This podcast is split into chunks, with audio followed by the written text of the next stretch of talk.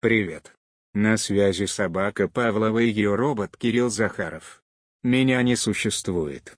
Но я все равно могу прочесть вам свежую статью собаки. Поехали. Фреймворки для чайников. Ликбез для UX-дизайнеров, которые хотят проектировать не просто так, а под конкретную технологию. Исторически сложилось, что все браузеры, мобильные и десктопные, на всех платформах понимают всего лишь три вещи – HTML, CSS и JavaScript, не путать с Java. Были попытки подружить браузеры с другими технологиями, Visual Basic, Java, HTVX, но все они провалились, потому что производители железа и браузеров не смогли договориться об открытых стандартах. Остались только открытые стандарты, разрабатываемые публичными консорциумами и рабочими группами. Например, W3C разрабатывает HTML и CSS. Итак, у нас есть три технологии. HTML отвечает за структуру страницы. CSS – за ее оформление, визуальный адаптив для разных экранов. JavaScript – за взаимодействие страницы с пользователем, по изначальной задумке, сейчас уже практически вообще за все. Каждая технология развивается независимо, у каждой есть несколько версий. Самые свежие на сегодня версии HTML5, CSS3, HTML 2018 — это стандарт JavaScript. Браузеры тоже развиваются независимо.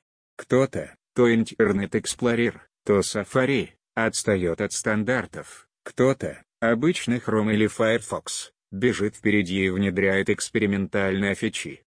Отсюда постоянная головная боль фронтенд разработчиков. Сайт должен выглядеть во всех браузерах одинаково, причем именно так, как его придумал дизайнер. Плюс работать быстро, безопасно и в соответствии со спецификацией. Вдобавок HTML и CSS — это не языки программирования, а языки разметки, один лишь синтаксис, набор команд, конструкции правил, для представления содержимого страницы. Ну, к примеру, в них нет как таковых классов, объектов, функций, методов, присущих языкам программирования. Чтобы наделить веб-сайт функциональностью и бизнес-логикой, приходится подключать язык программирования на стороне сервера или на стороне клиента, в браузере, а чаще всего, и там и там. Стандартный JavaScript — не самый эффективный и приятный для работы язык программирования. Специалисты критикуют его за то, что даже для самых простых операций приходится писать очень много строчек кода, постоянно повторяться. Это замедляет разработку.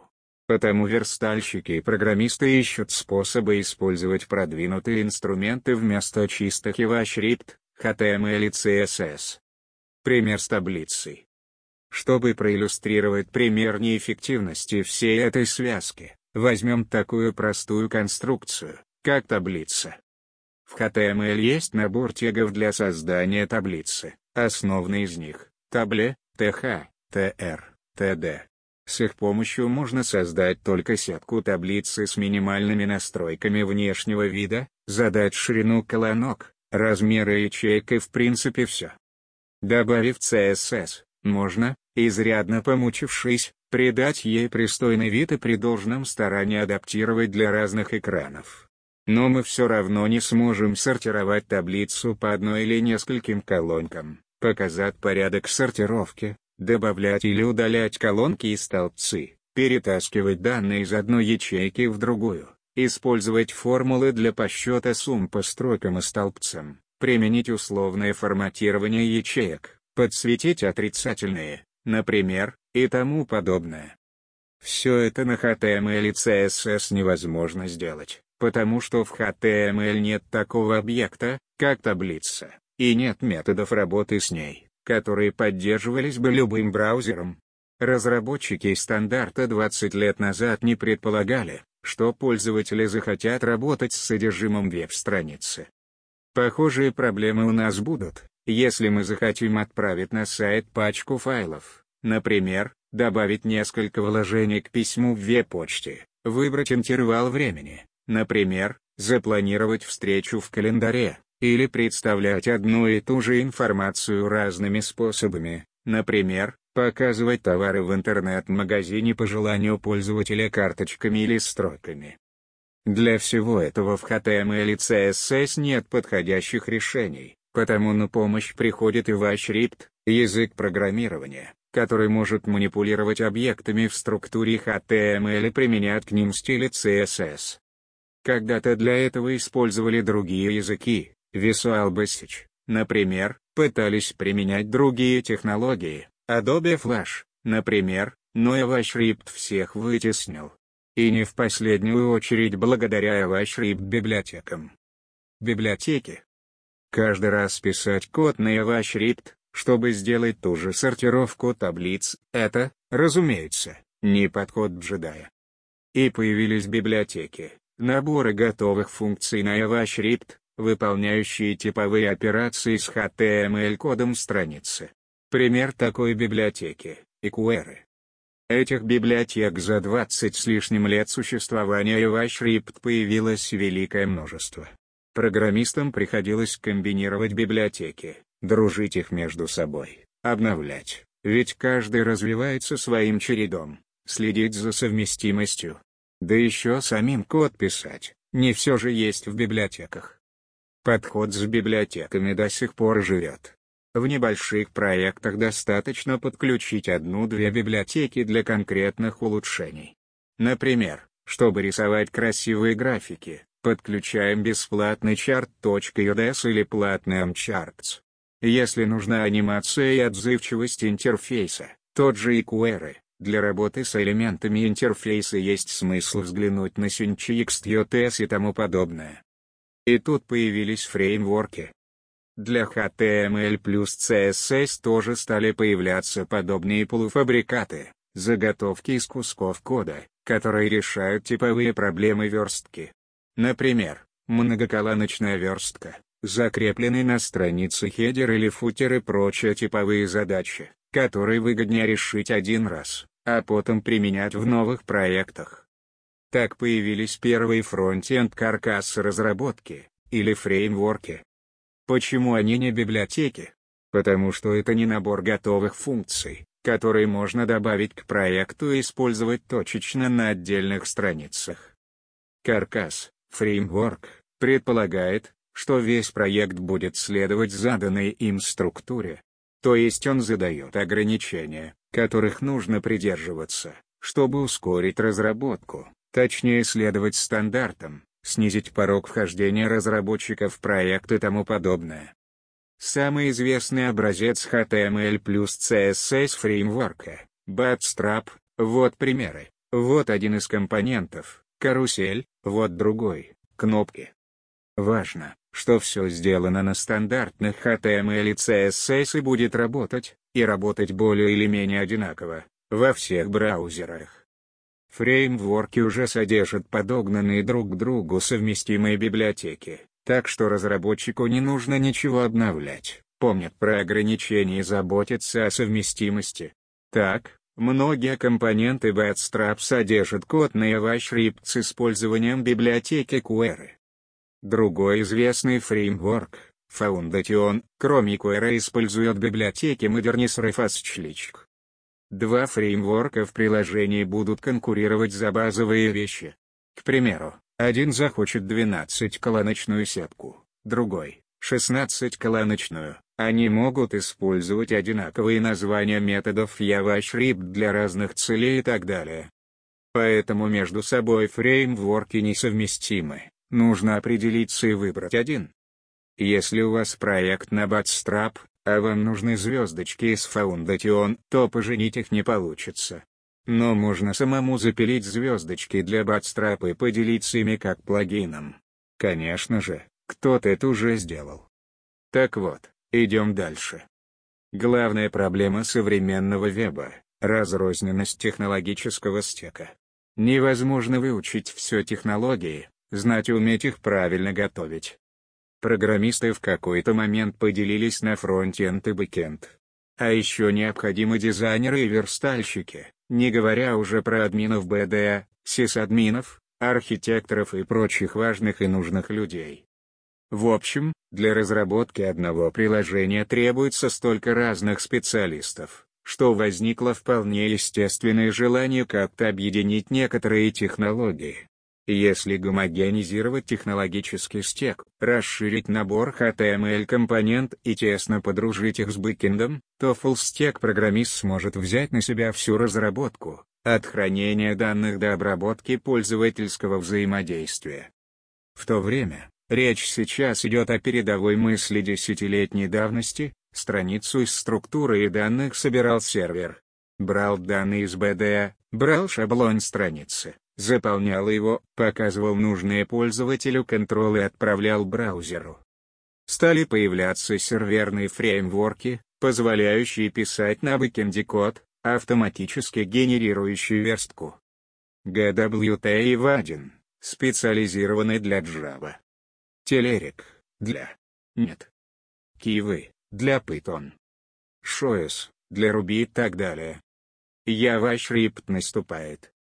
И вот в 2009 году, весьма важная веха в истории веб-разработки, появился Надеюсь, программная платформа, которая существенно расширила возможности AvaScript.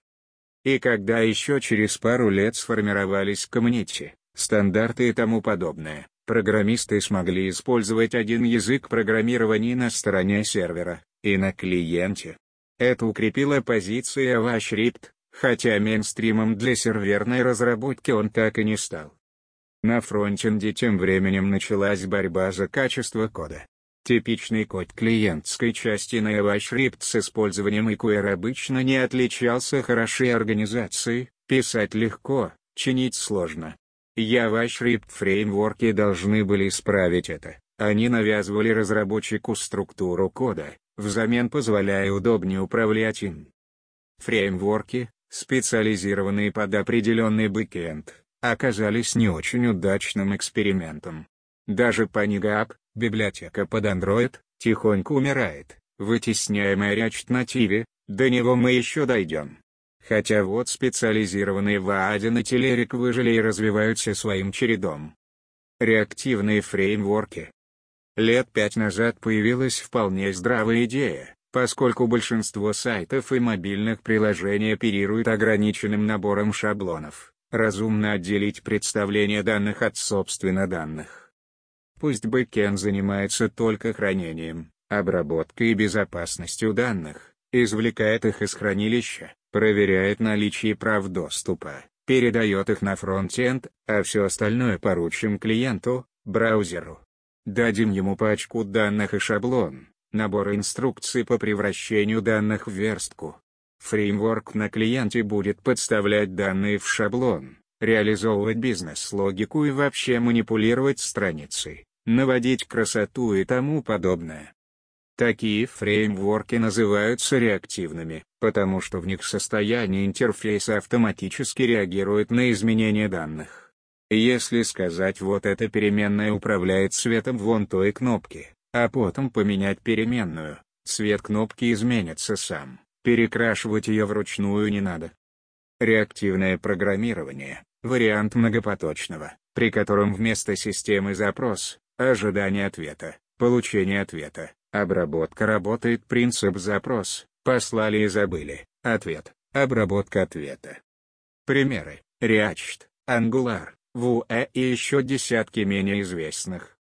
Итак, на бэкенде можно использовать любой язык программирования, добывать им данные, упаковывать их в JSON, XML или что угодно другое машинно читаемое и отдавать на фронт. А на фронтенде JS Framework делает всю чистовую работу, рисует контролы, анимирует их, проверяет данные, представляет их в соответствии с локальными настройками пользователя и реализует бизнес-логику. Ну вот те же самые таблицы, что с ними делала, например, библиотека QR, и как поступают реактивные фреймворки. QR, таблица вместе с данными и дизайном была заполнена на сервере, а в браузере QR только манипулировала этой таблицей, например, сортировала ее. React, Angular, Vue, структура таблицы генерируется фреймворком прямо на клиенте, В нее вставляются пришедшие с сервера данные. Между браузером и сервером передаются только данные иногда, новые куски шаблоны и правила. Реактивные фреймворки незаменимы для реализации концепции Single Application, когда все происходит на одном экране. Надстройки. IOTS фреймворки сразу же обросли библиотеками GUI компонентов, или надстройками, которые решают конкретные вопросы отзывчивого и богатого GUI в рамках конкретного фреймворка. Примеров множество. Kendo набор и компонент для iQuery, React, Angular и Vue, React Strap, Bootstrap для React, React Native, GUI фреймворк от Facebook и так далее. Некоторые надстройки реализованы для нескольких фреймворков, Anson, например, или тот же Kendo. Если клиент собирается разрабатывать мобильное приложение современным способом, то есть в виде HTML5 SPA, гибрида, но пока не знает, будет ли он использовать React, Angular или Vue, то нужна одна из таких универсальных надстроек. Итак, вот как теперь выглядит веб-проект или мобильное приложение. Бэкенд на любом языке программирования. Фронтенд, обычно состоящий из UTS фреймворка, React, Angular, Vue и надстроек. Вот пример, как Kendo реализует работу с таблицей. Компонент Grid можно вставить в любой проект на React и получить сразу и фильтрацию, и сортировку, и экспорт в Excel и PDF, и все что угодно. Использовать это можно из коробки в любом проекте с любым языком программирования на бэкенде, лишь бы на фронте был React. В текстовой версии статьи мы добавили несколько ссылок на статьи, в которых можно подробнее почитать про надстройки, GUI-библиотеки, вот и все на сегодня. Спасибо, что послушали. До новых встреч в эфире.